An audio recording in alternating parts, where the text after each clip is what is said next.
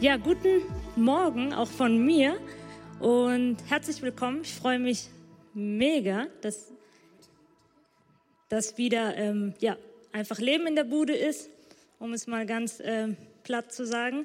Genau, ich heiße Aisha und ich hatte die Ehre, jetzt das letzte Jahr, als ich hier dann auch neu angefangen habe als Pastorin in Ausbildung, unter anderem die Konfirmanden zu begleiten mit einem ganz tollen Team, was da auch schon richtig viel super gute Vorarbeit geleistet hat.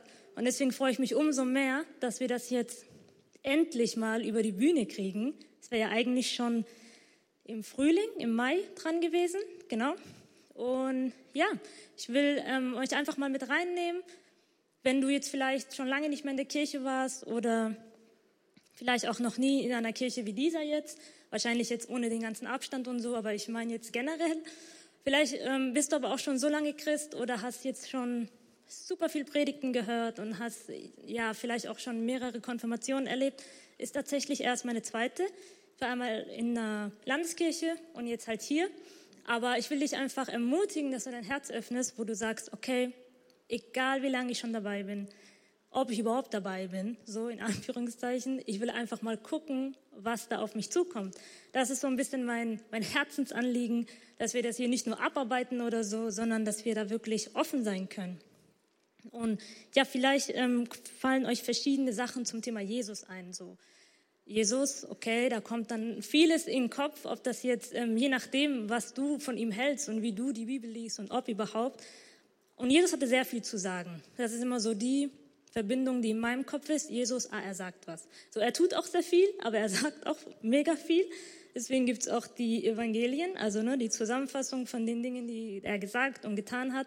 Und ja, die eine Frage, die das Ganze so ein bisschen durchbegleitet, ist so, also immer wenn Jesus irgendwo auftaucht, ist die Frage, ja, was soll ich denn tun, um Gott zu gefallen?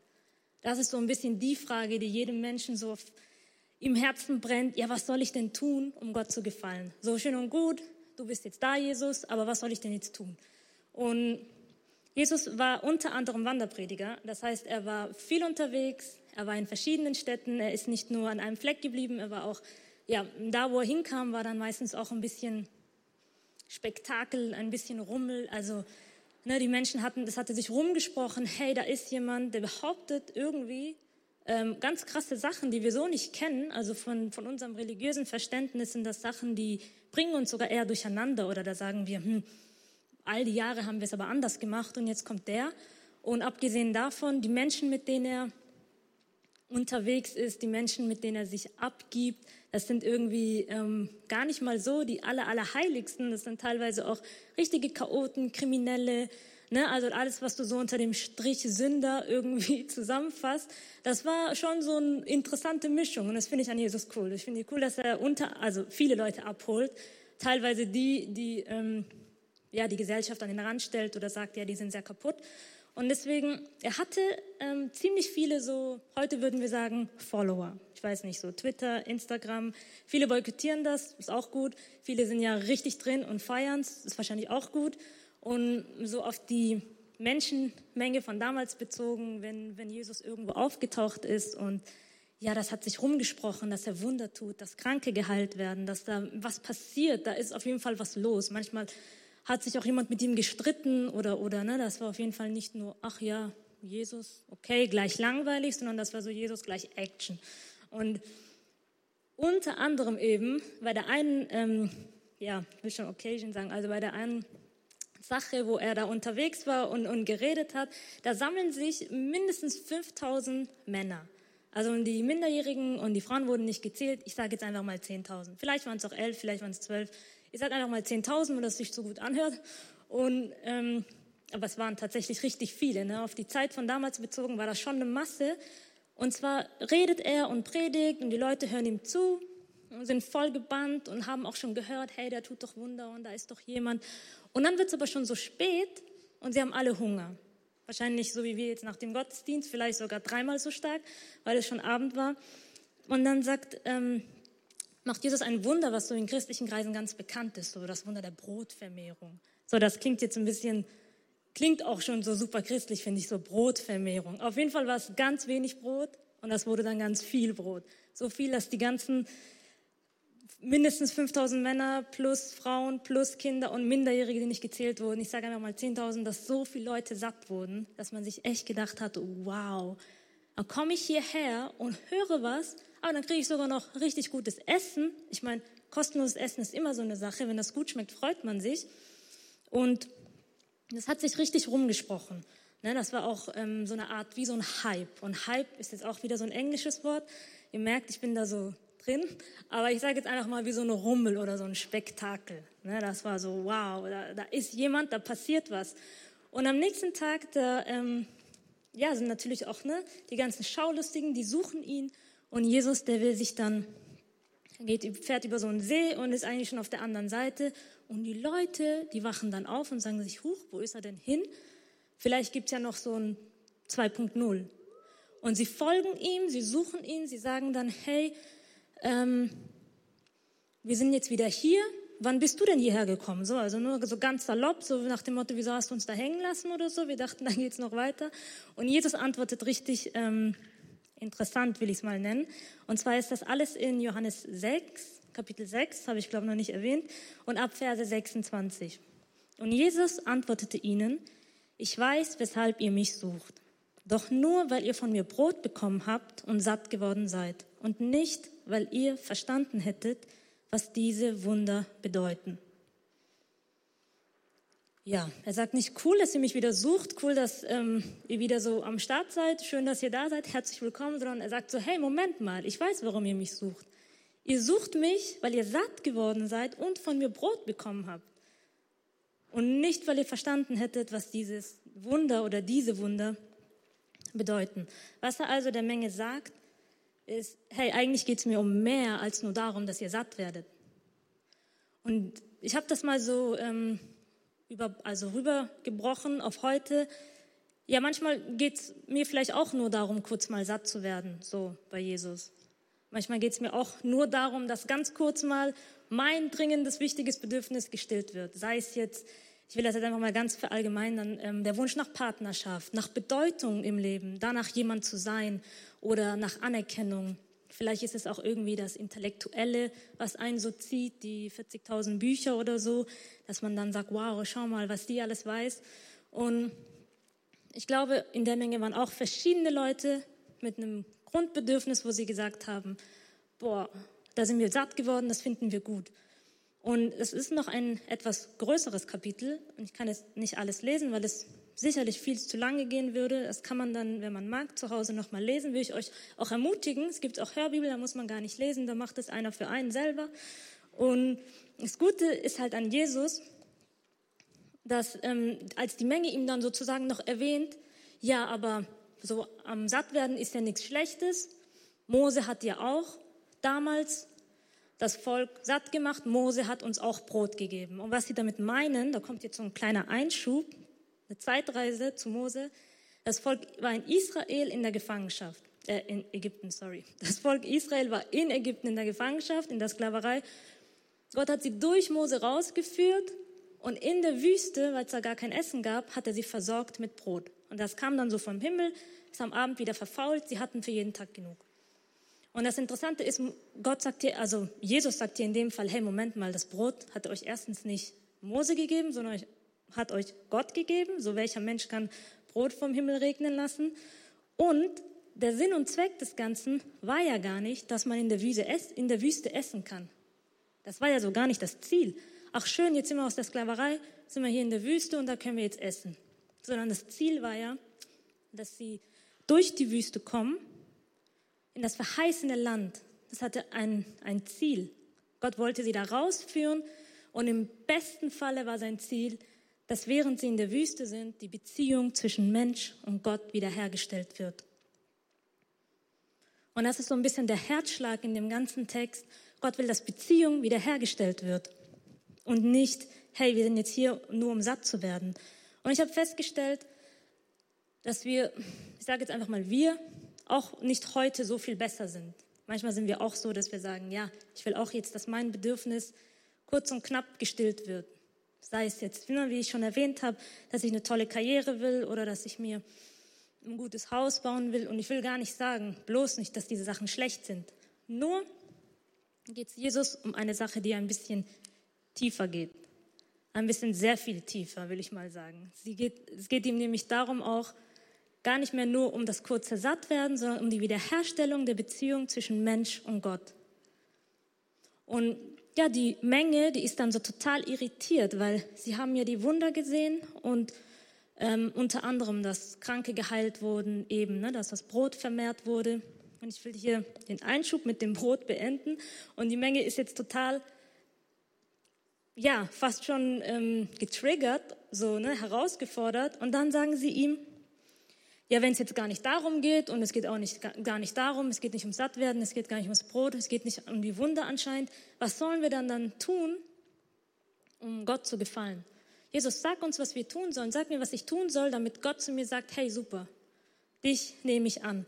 Und das ist so die religiöse Frage schlechthin. Das ist so ein bisschen, egal in welchen Religionen man sich bewegt, ich sage jetzt auch bewusst Religion, egal in welcher ähm, auch Konfession oder auch in den christlichen Kreisen, in welchen Konfessionen man sich bewegt. Das ist so ein bisschen die Frage, die Kirchen bewegen und Menschen bewegen, wo man sagt, ja, was soll ich denn eigentlich tun, um Gott zu gefallen? Was muss ich tun? Was gibt es da irgendwie einen Drei-Punkte-Plan? Gibt es da einen Regelkatalog? Gibt es da vielleicht ähm, so eine Anweisung, wie wenn du dann irgendwie was zusammenschraubst und bei Ikea, ich habe mal einen Schrank, ich habe der Kathi geholfen, es war Katastrophe, alles war falsch herum. Man konnte es auch nicht mehr rausmachen. Also es sind so Sachen, für manche Sachen brauchst du eine Anweisung und es ist vielleicht auch so menschlich.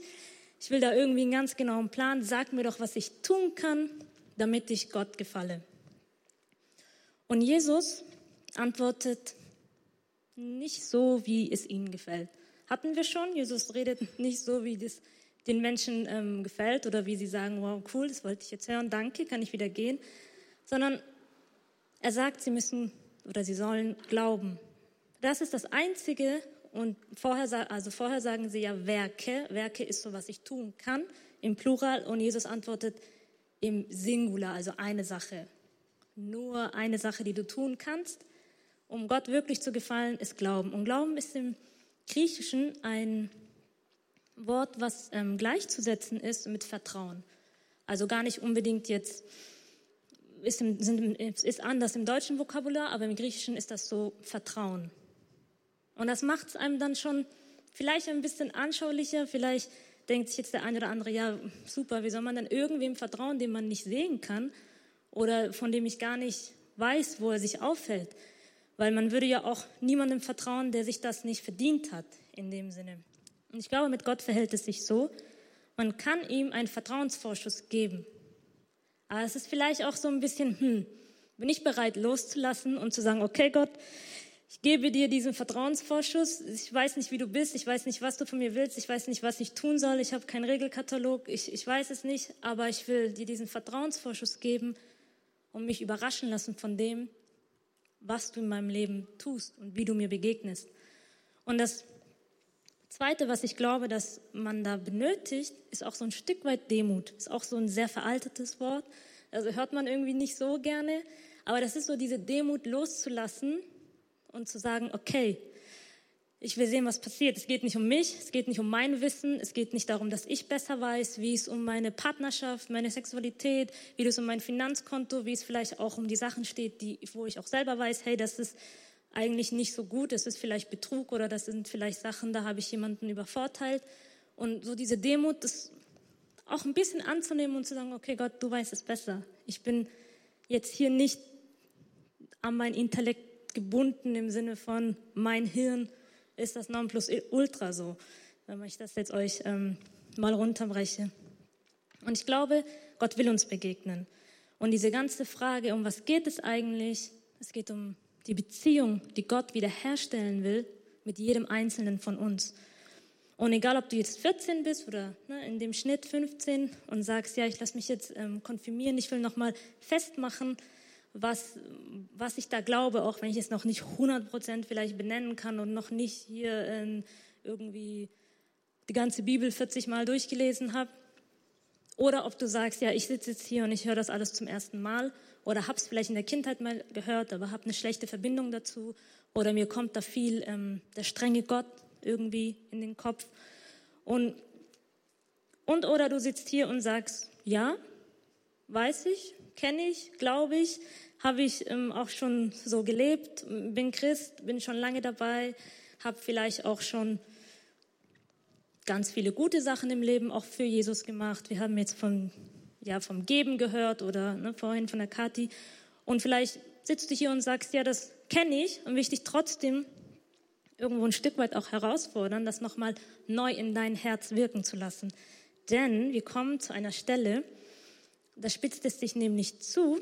Wie gesagt, das Kapitel 6 ist sehr groß. Könnt ihr dann, ähm, wer mag natürlich, nochmal selber lesen. Würde ich euch sehr ermutigen dazu. Aber Jesus ist gar nicht so, wie wir es sind. Er tut die Leute nicht, wow, jetzt sind hier nochmal 10.000, vielleicht waren es am nächsten Tag auch nur acht oder so oder sechs.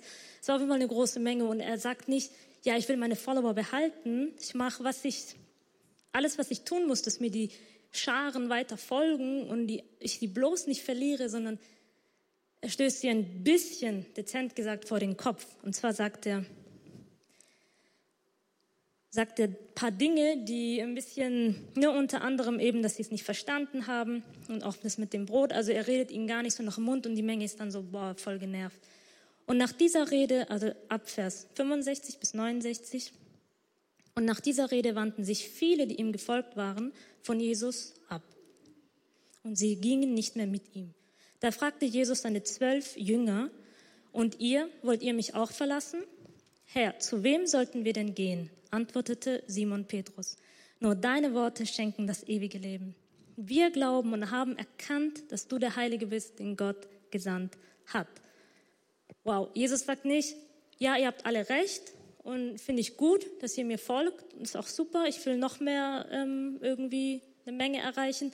Sondern sie sind so konfrontiert, dass sie beleidigt fast schon, muss man sagen, weggehen und davon so richtig, na, sie gehen weg und wollen das nicht hören. Und Jesus fragt seine zwölf. Wer jetzt ein bisschen sich auskennt, die zwölf, die immer mit ihm unterwegs waren, wo ich auch gesagt habe, dass sie auch nicht alles die perfekten ähm, nagelneuen, sauberen Leben mäßig hatten, sondern ne, die auch so ein bisschen teilweise eine kriminelle Vergangenheit, teilweise schon Menschen, die auch andere betrogen und übervorteilt haben. Und Jesus sagt zu ihnen, hey, wie sieht das jetzt mit euch aus? Wollt ihr auch gehen? Ist das euch auch zu viel? Wollt ihr auch nur kurz satt werden? Und jetzt, wenn ich euch nicht gleich gebe, was ihr wollt, wenn ich euch nicht gleich euer Bedürfnis stille, ist es dann für euch ein Grund zu sagen, okay, das war's dann, Jesus. So, das mache ich nicht. Und Petrus, die Christen kennt, Petrus ist immer so einer gewesen, der hatte zu allem was zu sagen. Ne, also auch in den dümmsten Situationen hat er manchmal den Mund aufgemacht. Also ich kann es richtig gut nachvollziehen, aber auch ziemlich äh, undiplomatisch. Und Petrus sagt hier was ganz Tiefes. Und zwar sagt er, nur deine Worte schenken das ewige Leben. Wir glauben, und haben erkannt, dass du der Heilige bist, den Gott gesandt hat. Und dann muss ich nochmal zurückgehen. Die Wunder, die passiert sind und die auch heute noch passieren können und auch passieren, das ist so eine Art Fingerzeig auf Gott. Das ist gar nicht, weil dann der Mensch das Besondere ist oder, oder der Mensch ist dann hier der, ähm, allerheiligste Prophet oder jemand, der, dem du irgendwie so einen roten Teppich ausrollen musst oder so, so eine Art Guru oder irgendwas und jetzt verkauf deinen Besitz und komm mir nach, sondern die Wunder sind ein Fingerzeig auf Gott und auf seine Versprechen. Und Gott hat gesagt, mit dem, den ich schicke, der der Retter sein wird, der, dass wenn man an ihn glaubt, wird er euch aus euren, aus eurer Dunkelheit, aus eurer Verlassenheit, aus diesem ich sag mal, auch endlichen Leben retten können, der wird auch Wunder tun. Und das war so eine Art Bestätigung dessen. Und das ist auch das, was die Menge nicht verstanden hatte. Und Petrus Herzensaussage ist so, ja, wo sollen wir denn sonst hin? Du hast Worte des ewigen Lebens. Und ich finde das schön, weil ich glaube, auch zu der Zeit und auch heute noch haben auch andere Lehrer, ich sage jetzt auch mal auch andere Religionen und auch andere Gruppen, Gruppierungen, alles Mögliche, haben auch alles Mögliche zu bieten. Es wäre jetzt eine Lüge zu sagen, da ist gar nichts äh, Positives bei jemand anderem zu holen oder so. Sei es jetzt irgendwie, dass du auf Instagram Leuten folgst oder dass du jemanden ganz anderes Wichtiges in deinem Leben hast, vielleicht auch ein Mensch aus deiner Umgebung oder einen politischen Redner oder eben einen Star oder so. Oder eben jetzt einen anderen ähm, jemanden, der so wie damals zum, zum Leben und der Zeit Petrus gab es viele Rabbis und Lehrer, die Dinge gesagt haben.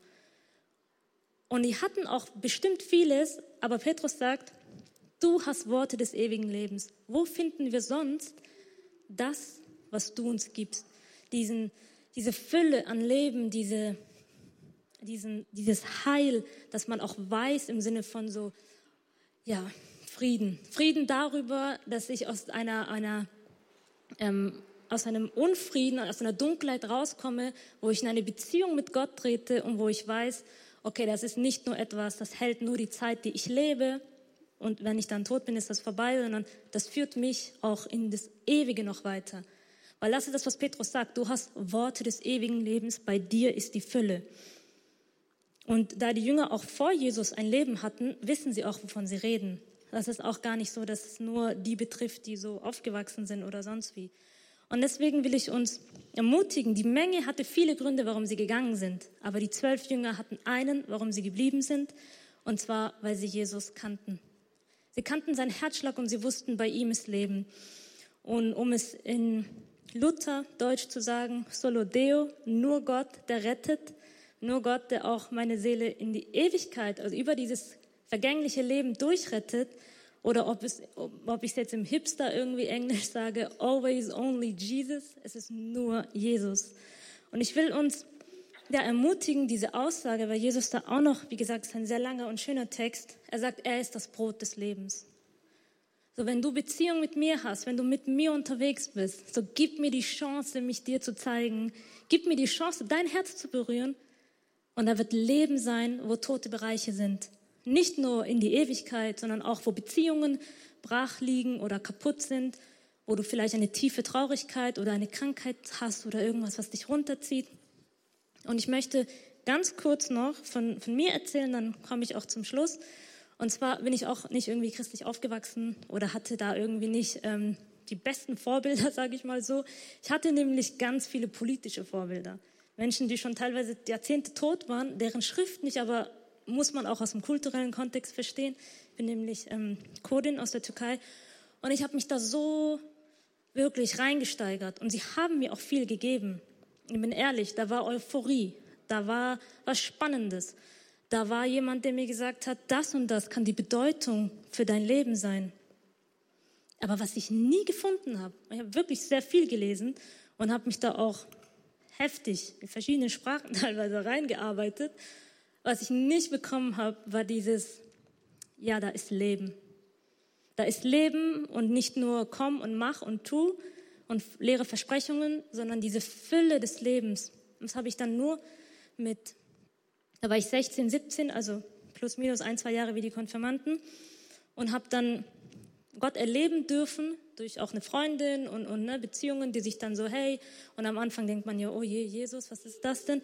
Und Gott hat mich so berührt und hat mein Herz so frei gemacht von diesem ganzen Dunklen und von diesem ganzen, ja, Sinnlosen und auch von dieser Getriebenheit nach Bedeutung, wo ich sagen muss, wow, es ist wirklich, wie Jesus sagt, er hat wirklich dieses Brot des Lebens. So, wenn wir davon essen, dann, dann ist gut.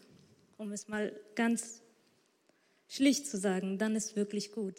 Und deswegen, wenn du hier sitzt und du sagst, hey cool, spricht mich an oder jetzt vom Bildschirm, um euch natürlich nicht zu vergessen, und du sagst, das hat mich ähm, zum Denken gebracht, das will ich erstmal sacken lassen, vielleicht können wir aber auch alle jetzt ein Gebet sprechen muss ganz kurz überlegen, ja doch, man darf. Manchmal ein bisschen durcheinander, was man alles zurzeit darf und nicht. Genau. Und es wäre super, wenn es dir nicht zu schwer fällt oder wenn du, also wenn du gar nicht willst, musst du natürlich nicht. Aber ich würde das jetzt ähm, auch so vorlesen. Genau. Und ich will dich einladen, dass du das auch mit laut liest. Und wenn du am Bildschirm bist und du sagst, es hat mein Herz berührt, sehr, sehr gerne du auch. Genau. Vater im Himmel, danke, dass du mich liebst. Danke, dass du dich für mich entschieden hast. Herr Jesus Christus, du bist für mich gestorben und auferstanden. Vergib mir meine Schuld. Ich wähle dich jetzt als meinen Retter und Herrn. Dir will ich folgen. Amen.